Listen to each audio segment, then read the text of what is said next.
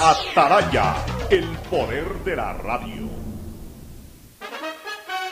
El siguiente es un espacio contratado. Radio Atalaya no se solidariza necesariamente con las opiniones aquí vertidas. El siguiente en Radio Atalaya es un programa de opinión, categoría O, apto para todo público.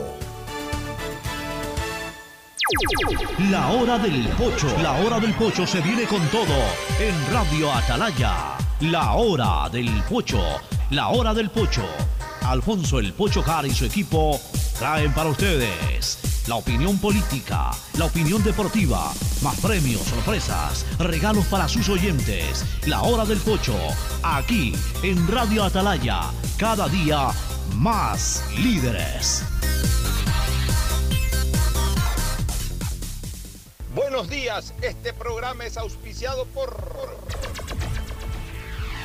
Aceites y Lubricantes Gulf, el aceite de mayor tecnología en el mercado. Universidad Católica Santiago de Guayaquil y su plan de educación a distancia, formando siempre líderes. EMAPAC y el municipio de Guayaquil trabajando juntos por una nueva ciudad en el mejoramiento y aumento de la capacidad de drenaje en Causarina, Vía Daule, Marta Roldós, Guasmo, Tres Bocas, Voluntad de Dios, Amanes, Urdesa, así como en la gran obra de la macroplanta de tratamiento de aguas residuales Las Exclusas. Con Claro aprovecha y lleva tu nuevo iPhone 12 o 12 mini con descuento que viene con 30 gigas gratis para tu plan. Por todos aquellos a quienes queremos, primero pon el hombro, reactivemos juntos el país. Consulta en tu banco del barrio el lugar y fecha de vacunación más próximo, sin ningún costo. Banco Guayaquil, primero tú.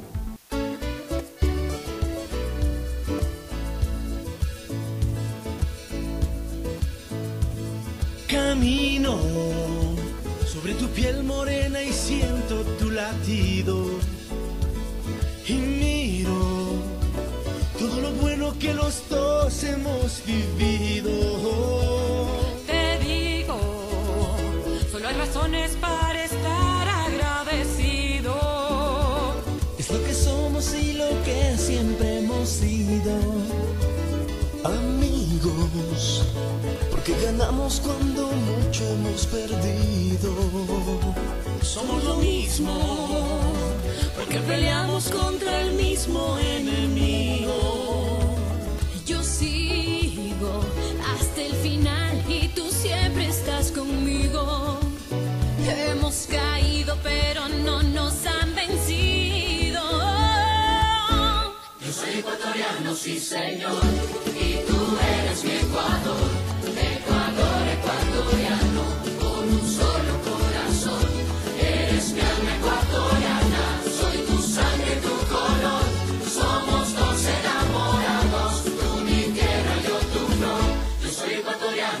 señor, y tú eres mi Ecuador.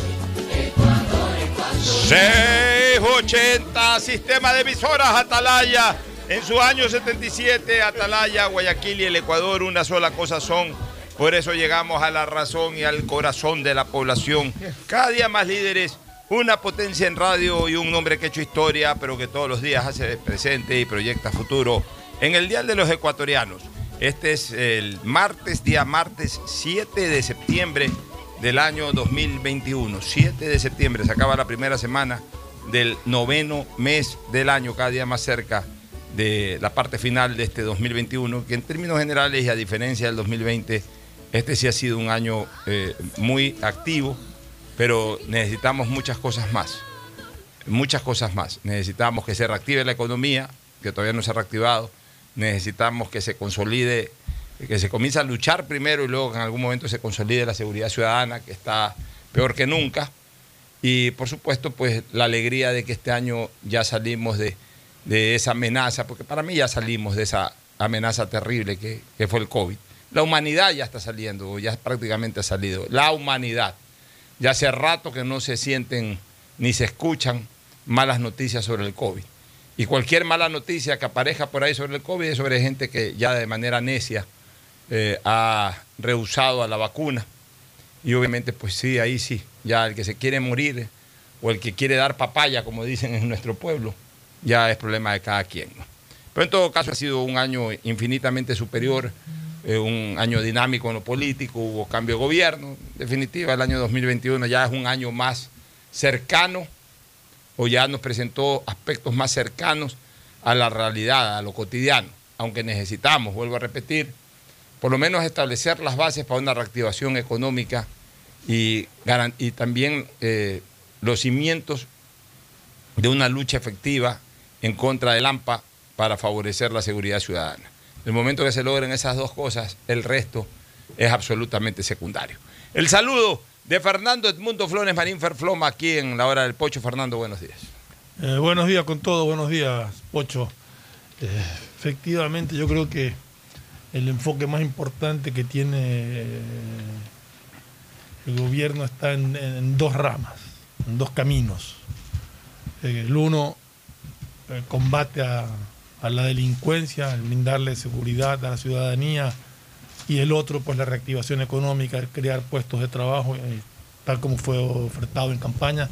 Tiene un trabajo arduo, duro, pero esperemos con optimismo que pueda cumplir, que pueda hacer realidad todo aquello que los ecuatorianos esperamos. Fernando, ya ni siquiera va a haber necesidad de esperar que la Asamblea no apruebe o no dé paso a algunos proyectos de ley que son importantes para la estructura política, para la visión política administrativa del gobierno del presidente Lazo. Yo creo que con lo que se está dando a nivel del presupuesto general del Estado es más que suficiente para que el presidente Lazo entienda definitivamente de que no hay camino en la Asamblea que le permita sacar esos proyectos o, o esas decisiones que tienen que ver mucho también con lo legislativo adelante y que el único camino que le queda es la consulta. Y ayer ha dicho en alguna entrevista, me parece que con la gente del universo o Sí, de, o entrevista en la RTS, tarde con los universos. ya, ha dicho que la consulta va porque va. E incluso ya escuché algo que nosotros venimos señalando aquí, que la consulta vaya este, este mismo año. Yo creo que es difícil que vaya este mismo año, pero por lo menos que ya quede, ya se haga el trámite este año y ya quede lista para que no pase de los dos primeros meses del próximo año. Y no como al comienzo se hablaba de que iban a agotar el año entero conversando con la Asamblea para que si es que no se encontrare camino abierto, recién convocarla o recién tramitarla en enero para que se desarrolle en abril, mayo o junio del próximo año, lo cual sería tremendamente tarde. Ya el presidente está claro, por lo que se ha escuchado, no me lo ha dicho a mí, pero lo he leído, lo ha dicho algunos medios de comunicación, de que la consulta va porque va y que va este año. Vuelvo a repetir, no creo que la convocatoria a la consulta se dé para este año, o sea, la los presencia de la sí para convocar en diciembre. Sí. Si, es que, si es que lo hacen a pasos rápidos, ¿no? Ya, y si no lo hacen a pasos tan rápidos, por lo menos que sea en en enero. enero. Ya, pero, pero no queda otro camino. Mira tú, esa reforma presupuestaria definitivamente terminará siendo aprobada sin eh, el voto a favor de, de- la mayor parte de la Asamblea. ¿Por qué? Porque UNES no está de acuerdo, ya eso se sabía que UNES no iba a estar de acuerdo ni en eso ni en nada. Eh, Pachacute no está de acuerdo. El PSC eh, ha explicado de manera amplia por qué no está de acuerdo. Y la izquierda democrática, que no ha dicho que, que no está de acuerdo y que no va a votar por la proforma, más bien ha planteado otra opción, devolverla al presidente con algunas observaciones para que el presidente se pronuncie sobre esas observaciones, que es una manera elegante de decir que no está de acuerdo y que no la va a apoyar. O sea, cuando tú hablas de que PSC, UNES, Pachacuste e Izquierda Democrática devuelven eh, eh, una proforma presupuestaria o no aprueban una proforma presupuestaria, estamos hablando de que definitivamente el 95% de la Asamblea está en contra. Y con el 95% de la Asamblea no vas a tener eh, la aprobación de la misma, la cual igual entraría por Ministerio de la Ley. Sí, usted igual va a entrar en bien. Además ya falta poco, ¿no? Ya, acuérdate que es una proforma de, de este año, ¿no? Así es. Pero es una demostración clara de que, de que definitivamente el gobierno no tiene caminos en la Asamblea, Fernando. No, y eso ya lo habíamos advertido desde el comienzo, que era muy difícil que logre eh, hacer mayoría. Por eso pedíamos nosotros que que el gobierno presente de inmediato proyectos que tengan que ver con la reactivación económica, ya sea en minería o en cualquiera de las líneas que el gobierno considere necesario, pero que las presente de inmediato para saber exactamente la reacción de la Asamblea y poder convocar a la, a la consulta popular.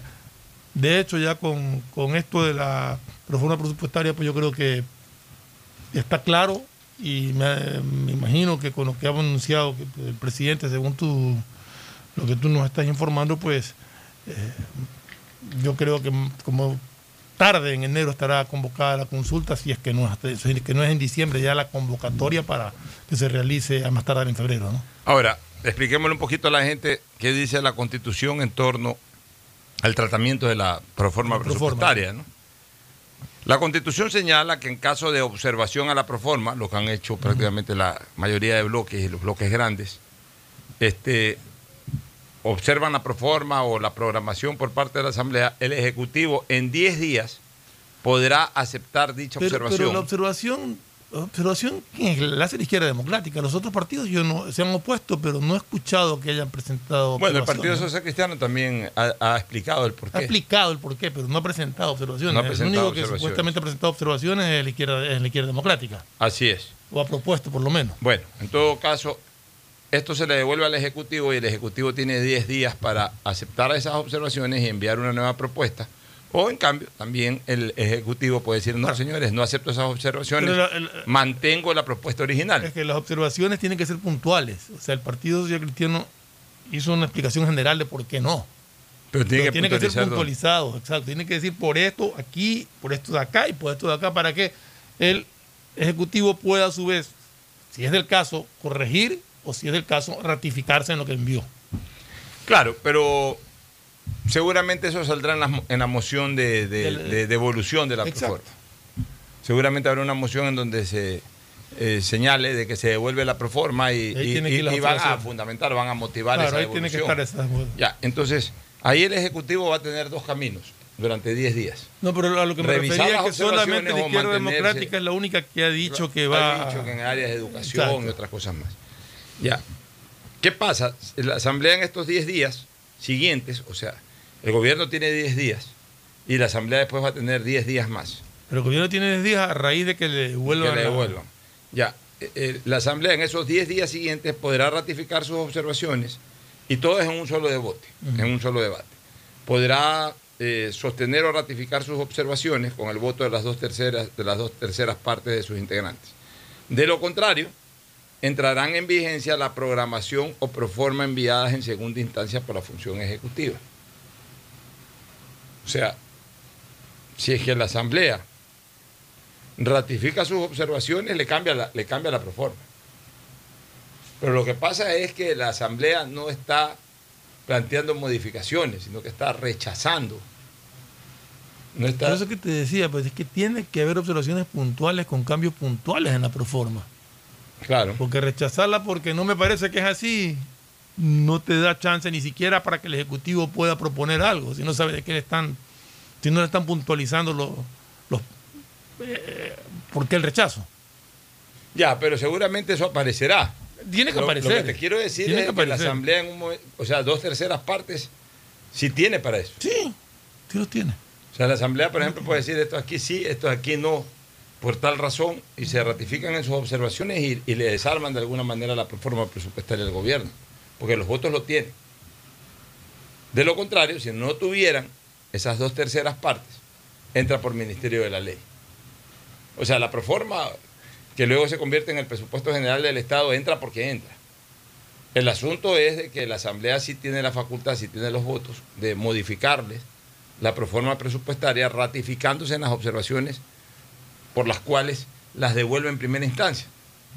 Entonces, el gobierno puede acoger esas observaciones. Entonces, perfecto, ahí entran, digamos, consensuadas. Pero el gobierno también puede decir, no, yo no estoy de acuerdo con eso, me mantengo O puedes acá". aceptar unas y otras no. Puede aceptar unas y otras no.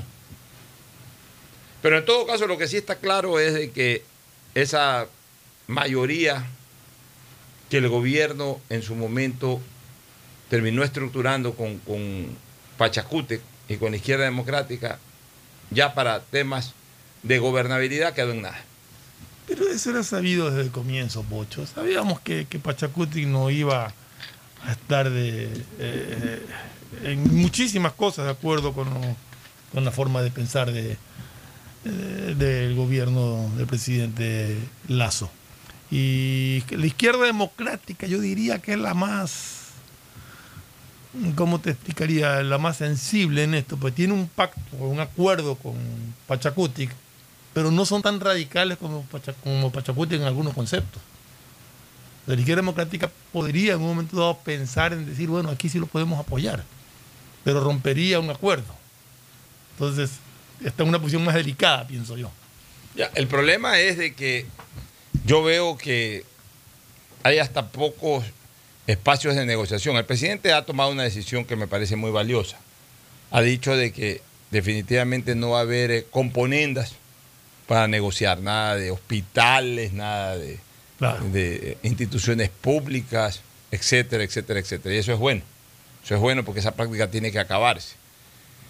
Ya, entonces el tema se va a radicar en lo ideológico. En lo ideológico. Como el tema se va a radicar en lo ideológico, es muy difícil que eso varíe. Entonces el presidente ya tiene que tener claro que la única opción para meterle presión a la Asamblea es la consulta popular. Es la consulta popular. Y el último paso después de un año es la, la- el- la muerte cruzada. Pero ahí hay riesgo. Ahí hay riesgo. Muerte cruzada es borrón y cuenta nueva. Y Todos participan de nuevo, incluyendo el candidato presidente, incluyendo el presidente que pasa de nuevo a ser candidato presidencial. Pero ahí, ahí me- ahí el otro día tuvimos- teníamos una, una conversación sobre algo que tiene que ver con la muerte cruzada, que salió de una conversación de la posibilidad. Y- y nos quedó la duda. La muerte cruzada, para unos de los que estábamos conversando, me decían, es una reelección del presidente Lazo, por lo tanto ya no podría volver a participar. Yo sostenía que no era una reelección, que era una ratificación de su mandato actual y que podría participar en las siguientes elecciones. Muerte cruzada no es una reelección. No es una reelección, aunque haya la elección, digamos que lo Pues ratifica no nada más, pero no es porque una reelección. Porque para haber reelección tiene que haber finalización de un periodo. Exactamente lo que yo sostenía, que era, que era una ratificación de su actual periodo. O sea, exactamente. Tiene que haber- de hecho, el presidente en la muerte cruzada entiendo que nunca pierde su jerarquía de presidente No, hasta que no se elija, ¿no? hasta que no se elija. O sea, no es una reelección. Para que haya una reelección tiene que haber una culminación del periodo. El la culminación del periodo se determina por dos razones. Por el paso del tiempo y el cumplimiento, mejor dicho, del tiempo, o porque alguien declara que el periodo ha culminado. Por el periodo del tiempo son cuatro años. Porque alguien declara que el periodo, el periodo ha culminado, por ejemplo, una constituyente. Lo que pasó en el gobierno de, en el primer gobierno de De Rafael, Rafael Correa. Correa. Correa sí fue una reelección. Lo que pasa es que ya no se la consideró reelección porque como fue con nueva constitución pasó a ser la primera La elección. Primera elección de la, de la Ya, nueva pero, constitución. pero alguien declaró la culminación de ese periodo. ¿Y quién declaró la culminación de ese periodo? La, la declaró el- el, eh, la Asamblea Constituyente. O sea, se acaba el periodo presidencial el, dos- el- el- el año 2009 Y vamos a elecciones. y vamos a elecciones a partir del 2009 para comenzar con la nueva constitución. O sea, algo medio enredado ahí. Pero no, la muerte cruzada no es una reelección. Pero no, no deja de ser una complicación. Es una complicación, sí, no, campaña. sino que entró ahorita Y, la, la correa de Cuidado, la conversación. en, en un tema de muerte cruzada, el presidente de la República posiblemente ya no cuente con socios que fueron importantes para su triunfo electoral. El presidente tiene que estructurar nuevos socios. Pero yo no veo que el presidente puede en la Asamblea. eh, ¿Dónde están los socios de la Asamblea? Ya ni siquiera los socios de la Asamblea existen. Mucho menos en una campaña abierta. ¿Cuáles son los socios electorales? O sea, socios electorales o los que van en una alianza abierta o aquellos que sin formar parte de una alianza pero están empujando desde atrás. Al menos no- las organizaciones no- políticas fuertes eh, más bien en este momento están en una posición de ponerse frente al gobierno y no al lado del gobierno, por lo que se ve en la Asamblea. Yo no creo que se llegue al extremo de la muerte cruzada. Yo tampoco. No, No, le conviene al No gobierno. le conviene. Pero sí Y- la consulta popular. La consulta popular sí. Y aquí lo, que, lo, lo importante y lo que le puede demandar un poco de, de tiempo al gobierno es estructurar a la consulta popular de manera tal que se pueda manejar. No preguntar cosas muchas veces en las consultas te meten preguntas que no tienen nada que ver con ciertos temas de urgencia. Yo creo que la consulta popular tiene que tener temas de gobernabilidad del país también. Así es. En esta semana se hará también el anuncio oficial del acuerdo con el Fondo Monetario Internacional para la llegada de recursos al país Así lo indicó ayer el presidente Lazo en una entrevista al Universo. Lazo ha señalado que esperan recibir del Fondo Monetario Internacional y otros organismos multilaterales cerca de 4.500 millones de dólares, que llegarán una parte en este año y la otra en el 2022, y que los recursos financiarán actividades del gobierno, entre estos los bonos que reciben distintos sectores de la sociedad. Aclaró que el asunto no pasará por el incremento de impuestos como el IVA o el impuesto a la renta. A la vez que reveló que según el programa del gobierno anterior se planeaba un incremento de impuestos por 2.500 millones en el 2022, pero aseguró que eso no va a suceder. Eso es una buena noticia. O sea, a lo mejor no está rebajando en este momento Lazo impuestos, pero tampoco, o por lo menos está anunciando que no va a permitir que se incrementen esos impuestos, que se incrementen más impuestos. ¿Por qué? Porque de acuerdo a un plan preliminar con el Fondo Monetario establecido por el gobierno de Lenín Moreno, iba a haber un incremento de impuestos que iban a generar 2.500 Iba a haber millones de dólares en el incremento del IVA. 2022. Incre- Era uno- incremento de impuestos, era uno de los el IVA. Era uno de los que iba bueno. Entonces, ahorita Lazo ¿qué está diciendo que no va a haber ese incremento de impuestos y por ende seguramente no se va a recaudar esa cantidad. Bueno, o sea, en, en- en un sistema de gobierno que ha venido prevaleciendo en el Ecuador por 14 años, en donde eh, no había ninguna posibilidad de reducir impuestos, de desaparecer impuestos, y ni siquiera de mantener, sino que cada vez y cuando te ponían nuevos impuestos o te aumentaban algunos o te anunciaban que iban a aumentar algunos. El hecho de que se frenen en este momento esos aumentos ya, ya es algo positivo para el sector productivo. Ya es algo positivo para el sector productivo. Ya en algún momento ojalá se reduzcan y se desaparezcan otros, que fue un ofrecimiento de campaña que no lo podemos perder de vista. Pero como yo siempre digo, Fernando, tampoco po- podemos permitir que un sector productivo se siente en la acera de la calle, a esperar recibir todo para recién ahí, ah, ah, ok, ya, ahora sí, ya me paro, ahora sí me pongo a trabajar. O sea, necesitamos que el sector productivo comience a empujar esto. No digo que no hay eh, eh, eh, fuerzas del sector productivo que sí lo estén haciendo, que nunca dejaron de hacerlo, mejor dicho, sí los hay. El grupo comisariato y tantos otros grupos más que A el, ver, grupo, es que con- con el el tema grupo de la, la- favorita, muchos grupos, con el muchos tema de la pero- pandemia que como tú dices ya pues prácticamente gracias a Dios está prácticamente o sea no, no totalmente ni, ni mucho menos pero ya está superado en, en cuanto a la gravedad que teníamos antes. Eh, creo que hubo ciertos sectores que fueron favorecidos en el sentido de que pudieron mantener un ritmo intenso de, de actividades hubo otros en cambio que se deprimieron mucho y a eso es a los que les está costando Sí, pero a ver, pero también hay una cosa que es real. Y esto va más apuntado. Y yo, ojo, que, que- que esto de la pandemia y estos sectores eh, sí significaron el nacimiento de microempresarios o de, de emprendedores con proyectos que tú los ves permanentemente en las, en las redes Ya. sociales Está bien, ofertando pero- pro- productos, ¿no? Pero, pero, a ver, sí, sí, y, y- claro que sí. Y eso hay que apoyarlo. y sí, eso es uno de los ofrecimientos también del presidente Lazo, Pero apoyar a, esa- yo, esos yo sí emprendedores. quiero, yo sí quiero excluir de este comentario a esos dos sectores eh, polarizados que Sí. son la gran empresa y, y el microempresario, al que le llaman ahora el emprendedor, que toda la vida fue el microempresario. Ya. ¿Por qué? Porque el microempresario sí tiene que crecer mucho con el tiempo y tiene que ahorrar el Estado, que es microempresario. Es que- es que el emprendedor empieza en su casa haciendo Por eso, un ya, dulcecito entonces- y todo, y de repente le empiezan a llegar tantos pedidos Está bien, que entonces, va creciendo. pues. eh, eso, los, los primeros dulcecitos que vende hasta que engolosinen el Lo paladar. hace la misma persona. Ya, eh, a- a- primero que hasta que engolosinen el paladar de uno, que a su vez se multipliquen después en 4, 8, 10, 20.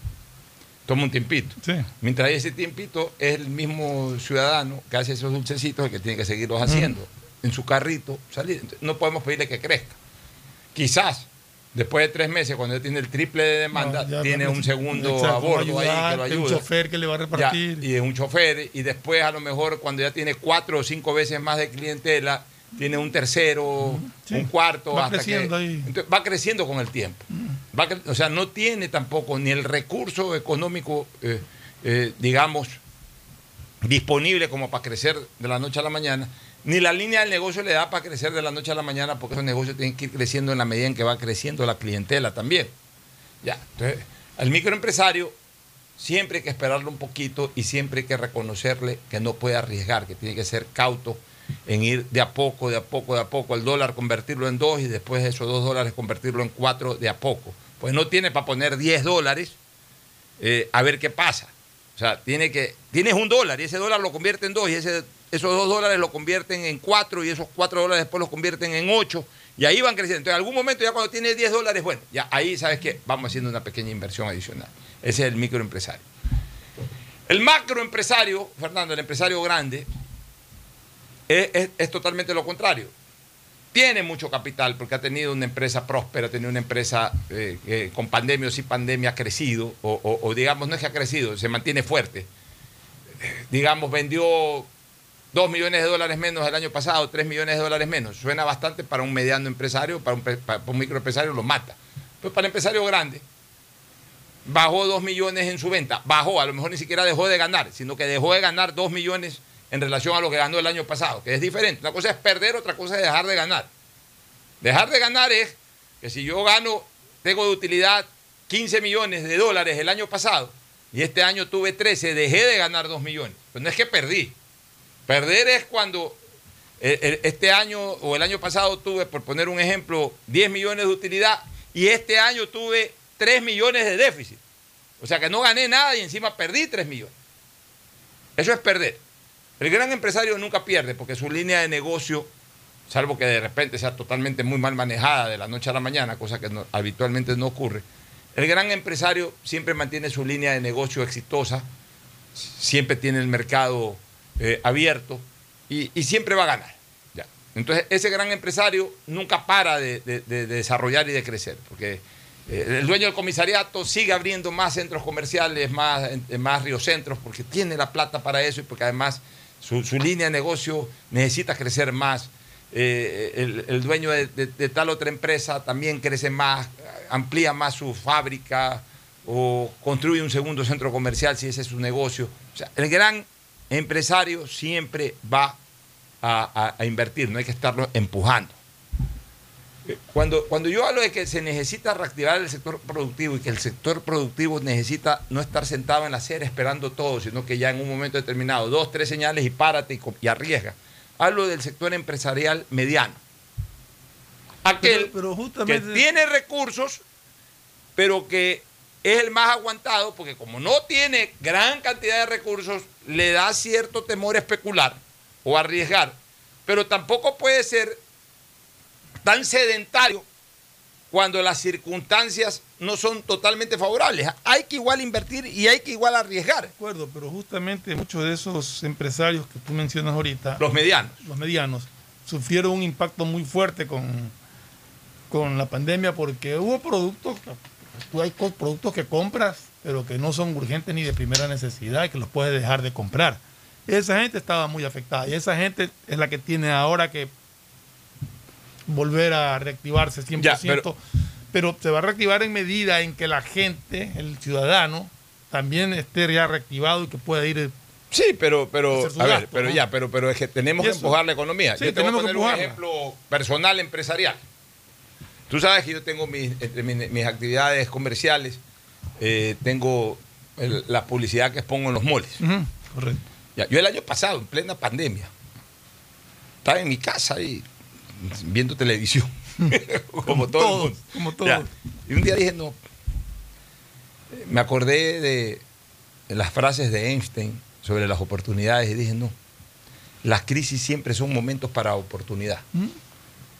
Y en eso, como, como estábamos también aquí haciendo programas de radio y comenzaron a salir que, que- que el plan el plan Banco del Pacífico, el plan de, de crédito eh, de eh, hasta 40 mil dólares, Mm. por ejemplo, a, a 40 meses plazo, una cosa de esa. Enseguida llamé a, la gerente de mi empresa y le dije, ¿sabes qué? Apliquemos ya, en este momento el Banco del Pacífico, con pandemia y todo, instálate en el Internet, instálese en el Internet y eh, entra a la página web y saca, saca un crédito ahí. Voló esta señora. Sacamos el crédito y a las dos semanas ya no había crédito porque no hubo tampoco la, eh, la incorporación monetaria a ese banco para que ese banco dé de acuerdo a lo ofrecido Claro. la cantidad que le iba a dar a la gente. Hablaban de que iban a poner a disposición 50 millones de dólares y recibieron solo 5 millones. Entonces al final le entregaron solamente 5 millones. Pero como yo Inmediatamente le dije, saca un crédito y fue de las primeras que presentó el proyecto. Nos salió el crédito a nosotros. Después, así mismo, entrevistando al de la Corporación Financiera Nacional, que dijo, está saliendo una línea de crédito, la volví a llamar, meta, meta la solicitud. Meta la solicitud en este momento y saquemos el crédito de la Corporación Financiera Nacional. Y salió también el crédito de la Corporación Financiera Nacional. Y con eso pagamos deuda, por un lado, y me compré unas pantallas LED ahí en el mall. Yo tenía todo fijo. No, me voy ahora en plena pandemia, compré 10 pantallas LED y las puse en el Mall del Sol, que es uno de los locales en donde yo tengo exposición publicitaria eh, en los parqueos. Puse ahí en el Mall del Sol. Tengo desde el año pasado 10 pantallas LED. Ahí estoy. No, no se ha reactivado el comercio todavía, no tengo la cantidad de clientes que yo esperaba, pero por lo menos estoy saliendo tabla, pero ahí voy. Ayer tomé la decisión, Fernando. Tengo el otro mall que, que también tengo lo mismo, Mall del Sur. Ayer tomé la decisión, me voy con 10 LEDs. Me voy con 10 LEDs para allá. Ah, que está lento el retorno, que los clientes están, eh, están aguantados todavía. Bueno, No, está yo bien. creo- yo Pero Me creo- voy, me voy con 10 LEDs. Yo al, creo final que de, esa- al- al- al final de cuentas son bienes de capital. Me voy con 10 LEDs. Y, y- y- y- me la juego, pero, pero ¿sabes qué? No podemos estar esperando Es que yo a, que, a creo- que todo el ver, mundo, a que Ocho. todo el mundo esté reactivado Yo para uno creo, reactivarse. yo creo que, que esa lentitud que se ha venido observando hasta ahora, ya a partir de, de este mes o de octubre a más tardar, se va a reactivar. Se va a reactivar porque ya hay la tranquilidad de que la gran mayoría de la población está vacunada. O sea, ya la gente se siente más, más libre, con menos riesgo, con menos temor de, de, contagio. No es que no hay que cuidarse, hay que cuidarse, pero ya no.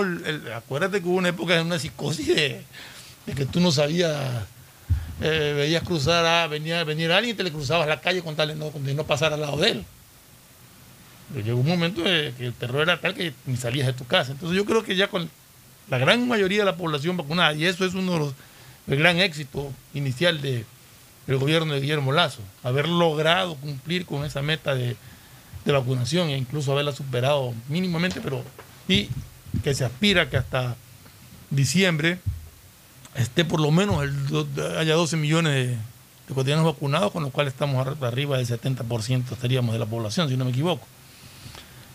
Y eso ya pues te da un panorama completamente distinto. Entonces yo sí creo que, que va a empezar a haber eh, reactivación a partir de estos meses.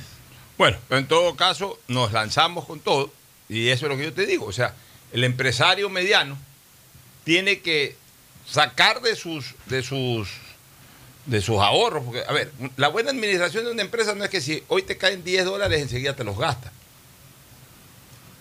Uno siempre tiene, si uno ha tenido un buen flujo de ingresos, de, de ventas, uno va, va incorporando, va incorporando, va inco- y le va dando la vuelta al mismo dinero. Hoy, ¿cuál es el problema que tenemos los empresarios, los que nos dedicamos al comercio? Que damos el servicio y a veces se demoran demasiado en pagarnos ese servicio. Ya, entonces, para eso se necesita tener, por eso es bueno siempre, una economía sana es cuando tú tienes una buena reserva. Es decir, yo, yo por ejemplo, yo sigo dando servicio y, y- y las facturas hoy me las pagan mucho más tarde que me las pagaban antes, pero me las pagan igual, pero sigo dando el servicio. Ya, o sea, sigo adelante. No puedo pararme, no, ya sabes que me, me paro aquí, no tengo plata ahorita y entonces me paro aquí solo- hasta que no me paguen la última factura que está pendiente, porque, porque entonces cedo espacio. Viene otro y se me lleva lo que estoy haciendo ahora. Entonces, por eso el empresario mediano tiene que darle para adelante. No puede sentarse en la acera de la esquina de, de- de la fábrica o del local comercial eh, a esperar que, que el gobierno le cumpla con todas las, entre comillas, condiciones necesarias para poder reactivarse. No, hay que salir adelante, hay que arriesgar. Hay que arriesgar, hay que ser macho, como se dice popularmente. Y no es una frase bajo ningún eh, concepto ni sexista ni de ninguna naturaleza. Hay que audaz. Ser, hay que ser audaz. Hay que ser audaz. Las mujeres usan también. Las mujeres dicen, soy bien macha. Ya o sea, es un sinónimo no de virilidad, sino de, de- riesgo, de audacia, de, de capricho, de, jugárselas también. Hay, hay que hacerlo. Si no lo hace el sector productivo, entonces sí vamos a estar en problemas, porque si vamos a esperar que el gobierno de todo, que comience a bajar todos los impuestos prometidos y toda esa cuestión, entonces nunca se va a reactivar la economía, porque tampoco el gobierno puede de la noche a la mañana tirar todo abajo. ¿Por qué? Porque el gobierno tiene que administrar también con un presupuesto. No puede tirar todo abajo. O sea, yo sí espero que Lazo se coma cualquier cantidad de impuestos, porque eso lo ofreció. Y entre otras cosas votamos por Lazo por eso. Pero tampoco le puedo decir a Lazo, oye, ya mañana no queremos ningún impuesto porque eso lo prometiste. Sí, ya, ya, los voy a bajar, ya los voy a revisar. O a lo mejor lo que prometí, eh, ya revisando la situación, no es tan viable como en su momento se veía y de entrada no lo voy a aumentar y sí lo voy a rebajar, pero no lo voy a desaparecer, por ejemplo. Bueno, esa es una opción que, que, que en algún momento también vamos a poder escuchar por parte del gobierno de turno. Eso no quiere decir que estén cumpliendo. Y tenemos que, tenemos que ser claros en una cosa, Pocho, que aquí estamos mal acostumbrados a que las promesas de campaña creen que hay que cumplirlas en los tres primeros meses de gobierno. Son cuatro años de gobierno y cuatro años para cumplir poco a poco con todo lo que se ofreció. Peor en un país como, como se recibió el Ecuador, ¿no? que con tantos problemas y tanta crisis. Entonces, vamos despacio. Yo creo que ya la, la, la, la, principal oferta de campaña que fue la vacunación. Que eso era muy tangible y que se. Y, y que eso, se sí era, eso sí se lo podía medir por el tiempo y por la cantidad. Así es. Ahora poco a poco, pues esperemos y, si avanzamos bien y, y si vemos que, que, las cosas no, no están encaminadas, pues seremos los primeros en, en, decirlo y en protestar. Pero yo creo que todavía tenemos que un espacio de tiempo que esperar, ¿no? Ahora, Lazo habla sobre la construcción de la ley de creación de oportunidades, que de paso lleva el nombre de su movimiento político. Creo es creando oportunidades. Está bien, su proyecto de ley es creación de oportunidades, exactamente lo mismo, es un proyecto creo, creación de oportunidades que impulsaría inversiones. Dice, los recursos serán provenientes del sector privado, local e internacional para llevar a cabo toda esa cantidad de proyectos de inversión que van a demandar reformas legales. Sostuvo que un objetivo del régimen es lograr un superávit fiscal. Si lo logra, maravilloso. Espero entregar el poder en el 2025 con un superávit fiscal que, de mantenerse, podemos empezar a bajar la deuda. En otros temas, Lazo se refirió al Comité Intersectorial para la Estrategia Ecuador Crece sin Desnutrición, para lo cual se prevé hacer una encuesta para definir cuál es el indicador para el 2021 de desnutrición infantil crónica. A propósito, mira, me gusta esta frase de Lazo. Y es, un, alón de orejas que le vamos a hacer al presidente, creo, Guido Chiribogajay, mi gran amigo de toda la vida, desde niño. Pero nosotros tenemos que ser objetivos en, en, el comentario y por sobre todas las cosas tenemos que ser eh, coherentes con lo que siempre hemos dicho. Me gusta esta frase de Lazo. Espero entregar el poder en el 2025 con un superávit. O sea, Lazo, ¿qué está diciendo? Que él está concentrado en gobernar para estos primeros cuatro años. Que de darse las circunstancias, entrega el poder y de darse también las circunstancias políticas, porque el trabajo ha sido muy bueno, porque la gente lo reconoce como tal y en gozo en goce pleno de su derecho constitucional optar por una reelección. Pero ahorita no está pensando en eh, Lazo 2025, está pensando en Lazo hasta el 2025. Pero yo ya veo a mi buen amigo Guido Chiribó y, y, a otros que comienzan con Lazo 2025. Espérate, primero gobierna del 2021 al 2025 y luego preocupémonos del 2025 si es que se dan las condiciones para que siga. Pues no, ahorita recién está comenzando y están pensando en el 2025. O sea, no podemos concentrar al país en un país electorero. Este país no necesita una visión electorera, sino una visión ejecutiva, que es la que le está dando el presidente de la República.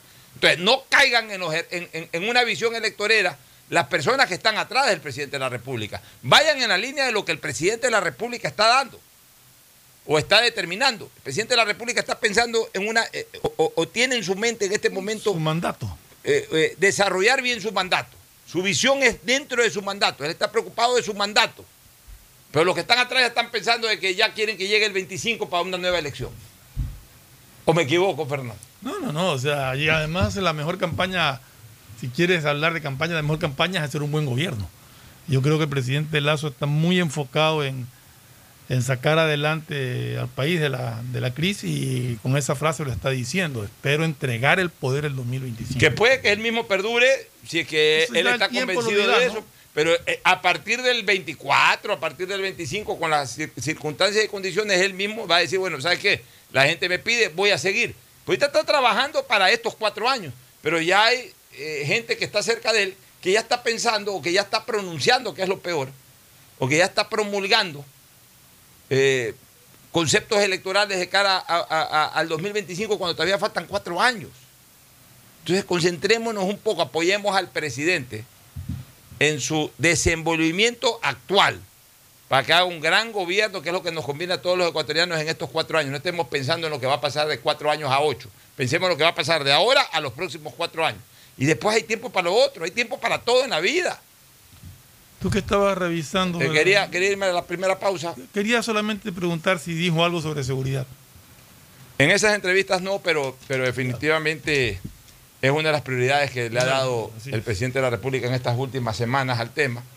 Ayer conversé con la comandante de la policía y está totalmente concentrado en eso. ¿no? Han establecido una serie de, de eh, problemas a subsanar están intentando hacerlo ahora y por supuesto con operativos que, que tienen que ser absolutamente determinantes. O sea, lo importante es que la lucha en favor de la seguridad ciudadana haya comenzado ya. Ya ahorita vamos a ver, vamos a ver los operadores. Vamos a ver los operadores. ¿Quiénes son los operadores? La policía, básicamente, y las Fuerzas Armadas. ¿Qué es lo que yo pienso? No alcanza con la policía. ¿Qué es lo que yo pienso? Debe incorporarse las Fuerzas Armadas estamos de de manera acuerdo mucho más activa. Ya. ¿Y qué es lo que además yo pienso? El Ecuador necesita gran ayuda internacional. Mira tú, y se lo dije ayer a la comandante de la policía. Una cosa es la delincuencia ordinaria y otra cosa es la delincuencia extraordinaria. La, delincuencia ordinaria es la que hay en todo país acorde, lo dice la criminología, acorde a su población. O sea, es puede ser que en algún país no haya un delincuente. Bendito sea Dios, es una excepción. Pero la regla es que en donde hay comunidad hay delincuencia. Delincuencia. Ya, a veces puede crecer un poquito más cuando hay descuidos del Estado para aquello, puede crecer un poco más. Pero acá no es que ha crecido un poco más, acá hay una excesiva sobrecarga de la delincuencia provocada por el narcotráfico. Excesiva, que origina muchas cosas. El narcotráfico está provocando, primero, las luchas intestinas entre ellos, con todos estos actos de sicariato mañana, tarde y noche y madrugada que se dan en las ciudades del país. Segundo, como ha exacerbado el consumo, como ha exacerbado el consumo de droga, los drogadictos, en el ánimo de tener alguna disponibilidad de dinero para comprar la droga, han salido también a las calles en muchos casos a robar, para robarse un celular, robar un dinero, robar cualquier cosa para poder comprar la droga. O sea, producto también de lo del narcotráfico. Tercero, a aquello, agrégale pues obviamente las situaciones de desempleo y todo, ha originado de que también eh, mucha gente desempleada se haya dedicado ya a, formar parte de la industria, mal llamada industria, o, sea, o industria entre comillas, la industria del AMPA. Cuarto, la excesiva migración, es que todo de golpe. Cuarta, la excesiva migración que ha recibido el Ecuador de algunos países, no quiero decir de tal país, sino de algunos países, ha provocado también que venga mucha gente mala, entre gente buena que ha venido, pero desocupada desgraciadamente, también ha venido gente mala que ha venido a ocuparse en esto. Porque en sus países a lo mejor ya no tienen a quién robar. Entonces vienen a robar en Gente donde... que, que la sacaron de las cárceles y la mandaron para. Así es. Entonces, todo esto ha originado una sobrecarga absolutamente extraordinaria. Extraordinaria, no es ordinaria, es extraordinaria. Como es extraordinaria, la policía no está eh, en capacidad de, de poder controlar eso, porque es algo totalmente extraordinario a la estructura policial. Entonces, para eso se necesitan refuerzos. Cuando eso le ocurrió a Colombia en algún momento con, con- con los carteles del narcotráfico, Colombia pidió ayuda a Estados Unidos. Estados Unidos pasaba metido en Colombia, ayudando a controlar todo. En esa época no había la tecnología de ahora.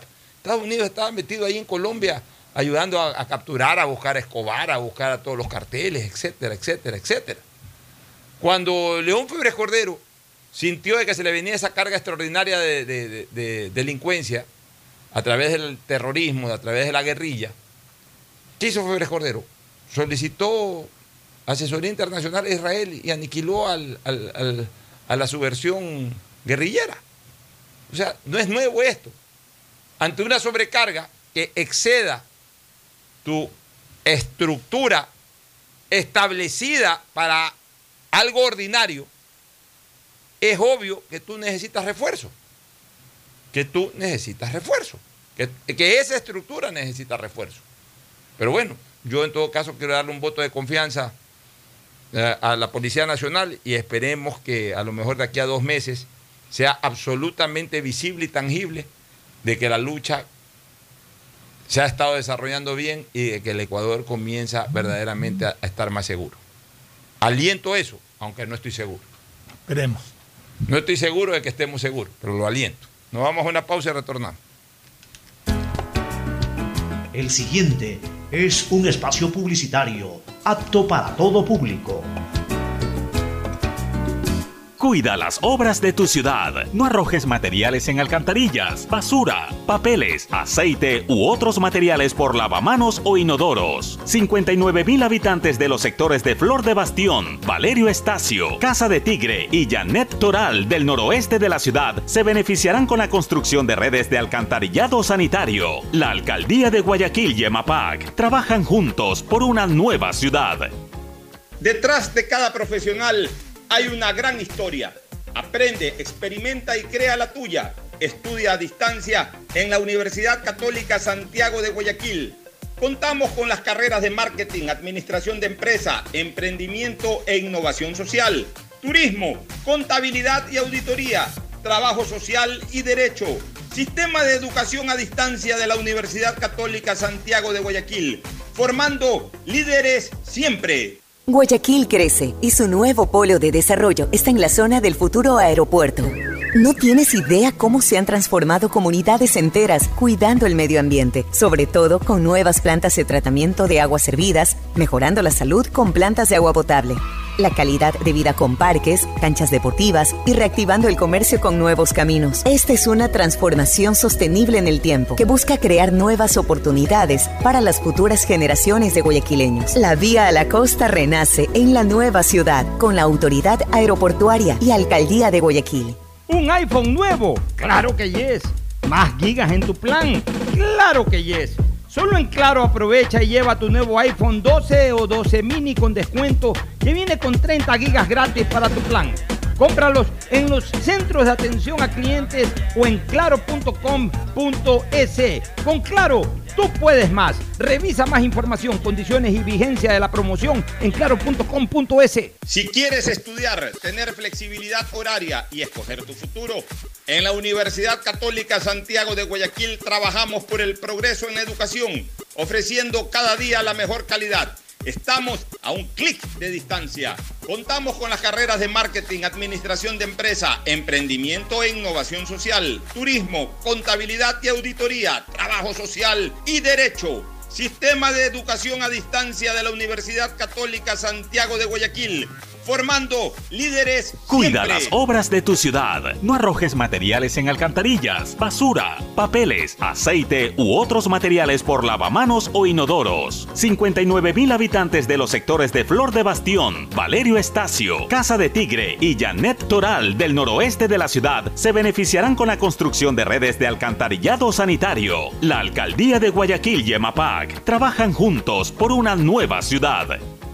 ¿Un iPhone nuevo? Claro que yes. ¿Más gigas en tu plan? Claro que yes. Solo en Claro aprovecha y lleva tu nuevo iPhone 12 o 12 mini con descuento que viene con 30 gigas gratis para tu plan. Cómpralos en los centros de atención a clientes o en claro.com.es.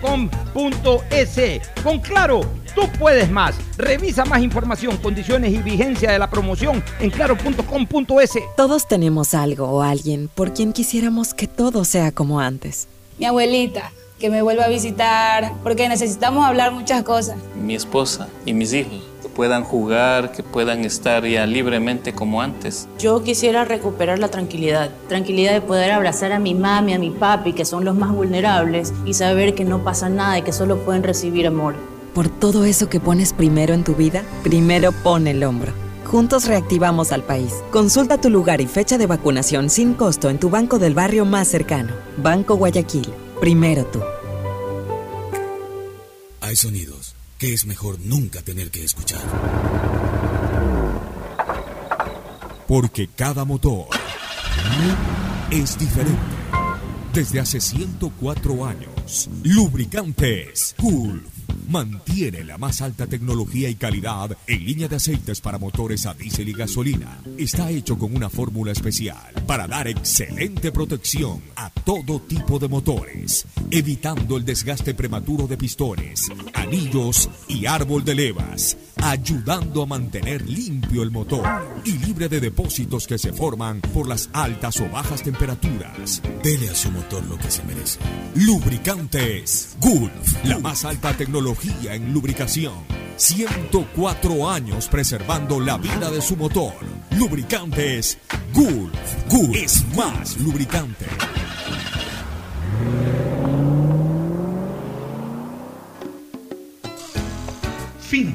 Espacio publicitario.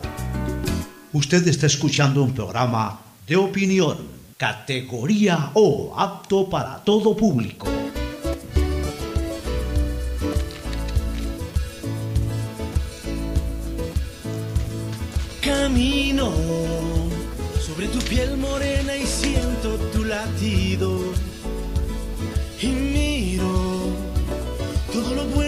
Bueno que los dos hemos vivido.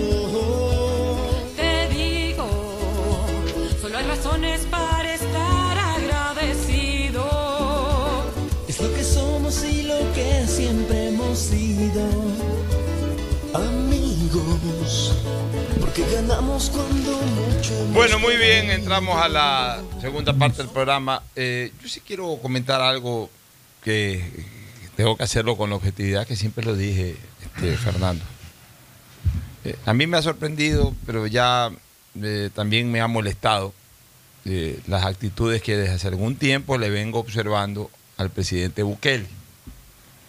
Y ahora ha caído en lo mismo, en el mismo Sí. vicio de engolosinarse con el poder de Chávez, de Maduro.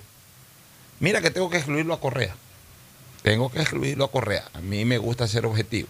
Que Evo Morales, que por supuesto este miserable de Ortega allá en Nicaragua, de quererse perpetuar y ha hecho una ha, obligado a un pronunciamiento, manejando in- con la influencia del manejo del poder, ha, ha influenciado para que la Corte Constitucional avale una reelección que no está expresamente señalada en la Constitución, que por el contrario está prohibida. ¿Y por qué digo que tengo que excluirlo a Correa? Porque a pesar de que Correa logró esa, eh, entre comillas, reforma constitucional vía Corte Constitucional, lo que me pare- nos pareció y aquí lo criticamos tanto como un verdadero absurdo, un atentado contra, contra, eh, eh, contra la Carta Magna de nuestro país. Por lo menos debo de reconocer que una vez que lo logró Correa, no se lanzó de candidato. Hasta nos sorprendió, porque pensábamos que iba a ser el candidato que iba a enfrentar las elecciones del 2017. Después de lograr la reelección, lo puso a Lenín Moreno. Y al final este, eh, terminó saliendo el tiro absolutamente por la culata. Pero, pero por lo menos debo de reconocer eso, de que Correa logró a sí mismo forzadamente una reelección que no correspondía, pero por lo menos no la usó. Tuvo la intención, pero al final de cuentas no la usó. Pero en el caso de, de- Evo Morales, que forzó a una reelección que no le correspondía, por eso tuvo los problemas que tuvo. En el caso de, de- Ortega que, y, y Maduro, y antes Chávez, que ya se fueron a la salvajada, pues ya adueñarse del poder perpetuamente. Pero está cayendo en el mismo vicio Bukele, y no es porque es un candidato que tiene un pensamiento distinto al socialismo del siglo XXI, ahora vamos a aplaudir como focas. pues. No, y, y en el caso de Chávez, de, de Ortega, de Maduro, eh, realmente ni siquiera son elecciones, es lo mismo que pasa en Cuba, pues no Claro. partido único y eh, en el caso de Ortega metiendo preso a todos sus oponentes y Maduro haciendo fraudes descarados. Bukele yo no sé si necesita hacer fraude, pero lo que sí ha hecho es una violación flagrante de la Constitución y eso no, no se lo puede aceptar, sea de la ideología que sea. Así es. Así esté siendo un excelente gobierno o un pésimo gobierno, no tiene nada que ver. Aquí no se está juzgando la labor de él como presidente, sino una actitud que no tiene nada que ver con lo establecido en normas constitucionales, ¿no? Porque es un llamado a la tiranía realmente, a la tiranía de la dictadura. O sea, al final todo lo que quiero lo impongo. Y para eso termino manejando la Corte Constitucional o el Consejo Nacional Electoral. O sea, eh, al final de cuentas ejerzo el poder para cosas buenas, como sí las ha hecho Bukele. Pero también ya comienzo a ejercer el poder y la influencia del poder para cosas de beneficio personal. O sea, yo creo, yo, yo no creo en la reelección, este, Fernando. O sea, yo soy un no un enemigo tampoco, porque no es que salgo a las calles a gritar en contra de la reelección, pero sí eh, cuando a mí me han preguntado sobre temas de reelección, obviamente si la constitución lo permite y, y los números te dan, relígete. O sea, ahí, ahí no estás violando nada. Pero en lo personal, en lo particular, yo no creo en la perennización bajo ningún concepto, pero tampoco ni siquiera en que por, eh, en corto tiempo. ¿Por qué? O porque tienes corto tiempo. O sea, primero, tú haces las cosas. En administración pública, en política, en manejo de gobiernos, tú haces las cosas. Lo que para un sector es malo, para otro sector es bueno. O sea, nunca hay la verdad absoluta. No conozco un gobierno en que todo el mundo, el 100% diga todo está bien. O sea, comencemos por ahí. Porque, por poner en nuestro, en nuestro caso, en- acá en nuestro país, para nosotros ya era insostenible el gobierno de Correa, pero para un sector de la población querían que siga Correa. Está bien. Pero aquí lo importante es que las personas puedan seguir hasta donde las normas constitucionales y legales lo permitan anticipadamente. O sea, cuando yo me meto en una elección, digamos, años 90, años 80, me meto en una elección y sé que si gano nunca más puedo ser candidato, bueno, esa es la condición, nunca más. Entonces, ejerce tus cuatro años a lo mejor posible en esos cuatro años y sobre todo genera nuevos liderazgos para que te tomen la posta. Ya, si es que se permite una reelección, una sola reelección. Si se permite una reelección no continua, sino una reelección saltada, bueno, trabaja para que dejes una buena imagen y después cuando haya la opción, como en Chile, por ejemplo, en que de forma saltada puedes volverte a lanzar, te lanzas. Ya, o sea, pero no tienes que forzar cambios a partir de que estás en el poder. Siempre el tiempo que tienes para hacer una cosa es el tiempo suficiente. O sea, yo no creo en eso, ah, no, que el tiempo le, le quedó corto. No, a nadie le queda corto el tiempo. Uno alcanza a hacer lo que puede hacer. Porque uno no es el dueño ni del tiempo ni del país, o en este caso del Estado. Uno es, uno es simplemente dueño de sus acciones durante el tiempo en que le Y corresponde. además, además eso lo juzga la- el ciudadano, la población. Cuando termina un periodo dirá, qué pena, le faltó tiempo para hacer más cosas. O iba muy bien y si hubiese tenido más- Entonces, si tienes una posibilidad no inmediata, sino eh, a mediano plazo, puchica, bueno, ojalá se lance después de cuatro años para volver a dar el voto. O ojalá nunca más se lance porque la verdad es que fue un fiasco. O sea, ya que lo decida la gente, pues no tiene que el mandatario estar forzando, influenciando su poder para quedarse de largo en el poder. Ah, Y sobre todo lo que hay que hacer es respetar lo que está establecido en la Constitución, no estarla cambiando al antojo de cada uno. Si la Constitución establece una relación inmediata, pues está bien, tiene todo su derecho a relanzarse. Si establece, como tú dices, saltando un periodo, está bien. Lo que yo soy enemigo de aquellos que dicen reelección indefinida las veces que sea necesario. O sea, eh, yo eso no lo comparto tampoco. O sea, así es, no hay que forzar las cosas. Mira, estas reelecciones además terminan generando algo, que es justamente cortarle alas a la renovación. Por eso es que en la medida en que en los países ha venido predominando ya estos conceptos de reelección, tú ves que son los mismos líderes de siempre y, y no aparecen nuevos. ¿Por qué no y aparecen terminan nuevos? convertidos en, dictadores. y terminan convertidos en dictadores. ¿Por qué no aparecen nuevos? Porque obviamente ya el que, el que llegó por primera vez ya se quiere quedar de largo, entonces ya se quedó de largo. Entonces, ni siquiera le interesa desarrollar nuevos líderes a su alrededor para que no le quiten espacio, para que no, le ha- no les hagan sombra. Y lo que hacen es a través de estas reelecciones, que muchas veces ya son amañadas incluso, eh, disfrazan una, una dictadura como si fuera democracia. Así es, así que bajo ese criterio yo estoy totalmente en desacuerdo con lo que está haciendo el presidente Bukele o con lo que ha hecho de mangonear a la Corte Constitucional de El Salvador para que le, le- lo avalen, le avalen una reelección que no estaba en la norma constitucional. Y vuelvo a repetir, puede ser de que el hombre sea antiizquierda, puede ser que el hombre sea antisocialismo, puede ser todo lo que sea. Pero a la hora de la hora, si comete los mismos vicios, va a tener nuestra crítica.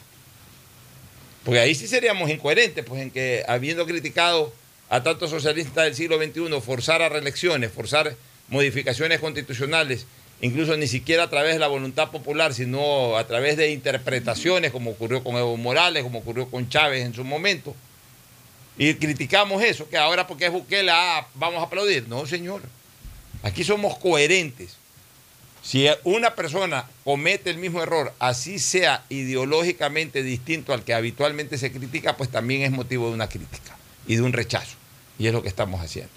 Vámonos al segmento deportivo, ¿te parece? Vamos, Pero antes, déjame recordarle a la gente que 221.115 habitantes se están beneficiando con el mejoramiento y aumento de la capacidad de los drenajes en la avenida Casuarina, Vía Daule, Marta de Roldós, Guasmos, Tres Bocas, Voluntad de Dios, Amanes y Urdesa. Con estas obras mejoramos la calidad de vida de los pobladores.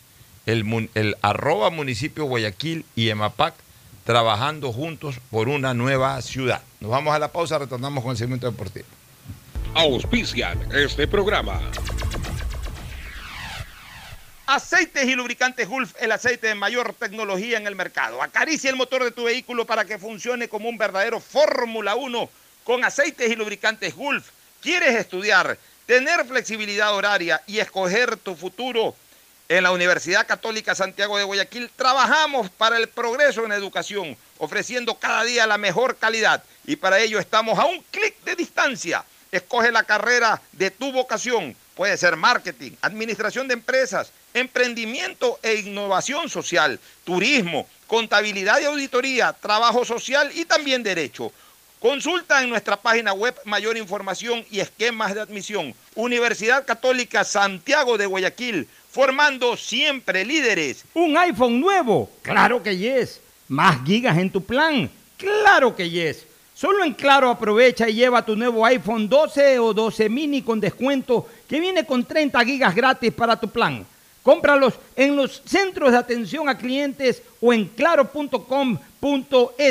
Con Claro, tú puedes más. Revisa más información, condiciones y vigencia de la promoción en claro.com.es. Todos tenemos algo o alguien por quien quisiéramos que todo sea como antes. Mi abuelita, que me vuelva a visitar, porque necesitamos hablar muchas cosas. Mi esposa y mis hijos, puedan jugar, que puedan estar ya libremente como antes. Yo quisiera recuperar la tranquilidad, tranquilidad de poder abrazar a mi mami, a mi papi, que son los más vulnerables, y saber que no pasa nada y que solo pueden recibir amor. Por todo eso que pones primero en tu vida, primero pon el hombro. Juntos reactivamos al país. Consulta tu lugar y fecha de vacunación sin costo en tu banco del barrio más cercano. Banco Guayaquil. Primero tú.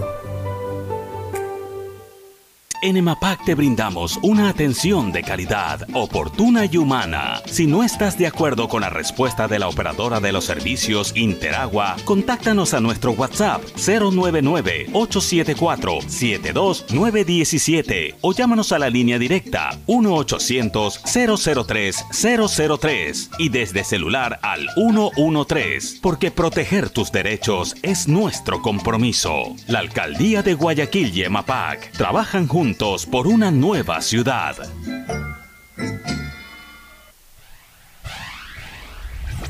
Estamos en la hora del pocho. En la hora del pocho presentamos Deportes, Deportes. Muy bien, retornamos con el segmento deportivo, eliminatorias, aunque ya este fin de semana se reanuda el campeonato Se reanuda el nacional. campeonato nacional, Ya vamos a hablar de algo al final del campeonato nacional, pero déjame primero decir, Ferfloma, que la macroplanta de tratamiento de aguas residuales, las exclusas, va a beneficiar a mil, a un, perdón, a un millón de habitantes del centro y sur de la urbe. Este sistema también tratará los lodos y gases y generará energía eléctrica gracias a la tecnología con la que fue diseñada. Es parte de un conjunto de macroobras de tratamiento de aguas residuales en Guayaquil. La primera city, la primera ciudad en contar con este sistema, convirtiéndolo en ejemplo para otras ciudades del Ecuador. El municipio de Guayaquil y de Mapac trabajando juntos por una nueva ciudad. Bueno, vamos con, con eliminatoria algunas cosas. En primer lugar, ya se conoce cuál es el tercer arquero de Ecuador, el que va a reemplazar a Galíndez. Sube a primer arquero el guardameta Ortiz. Pasa a segundo arquero Ramírez. Moisés Ramírez. Y tercer arquero eh, José Gabriel Ceballos, el Creo, portero. creo que es merecida la convocatoria de Ceballos. Ha hecho méritos para eso. Lo que me preocupa es que queda más que en evidencia que en este momento no contamos con arqueros nacionales o incluso nacionalizados eh, de, de gran experiencia. ¿no? Pues fíjate tú, Domínguez es el más experimentado. Está, está por lo pronto fuera de la selección, seguramente porque ha perdido también No ha jugado Eh, tiempo. claro, ha creo, perdido ¿no? titularidad en su equipo, no juega, etc. Entonces quedan solamente Ortiz y Galíndez. y, y- y fuera Domínguez, porque no juega, y lesionado uno de los dos, Ortiz o Galíndez, tienes que buscar arqueros que son, yo todavía los llamo buenos prospectos, que son arqueros que ya son una realidad, ya, no, no, retiro la palabra prospectos, que son arqueros que ya son una realidad nacional, pero que todavía no tienen la suficiente experiencia para afrontar eh, eh, una gran responsabilidad en el arco ecuatoriano. Claro, los están llamando como terceros arqueros. Los están llamando como terceros arqueros. Entonces, eh, es Sí, muy poco probable. darse el caso, ¿no? de Es muy poco probable de que sean Bueno, ya, no- titulares. ya, pero ya- ya serían segundo y tercero. ya serían segundo y tercero. O sea, llegan a expulsar o, a- o se llega a, les- a Ortiz o se llega a lesionar este jugador que es el arquero del Emelec. Se llega a lesionar por ahí, entonces el arco pasa a manos de, De Ramírez, de, de- en de guardametas que han tenido muy pocos años en el profesionalismo. Entonces, pero a ver, tampoco es que el Ecuador siempre ha estado sobrecargado de arqueros.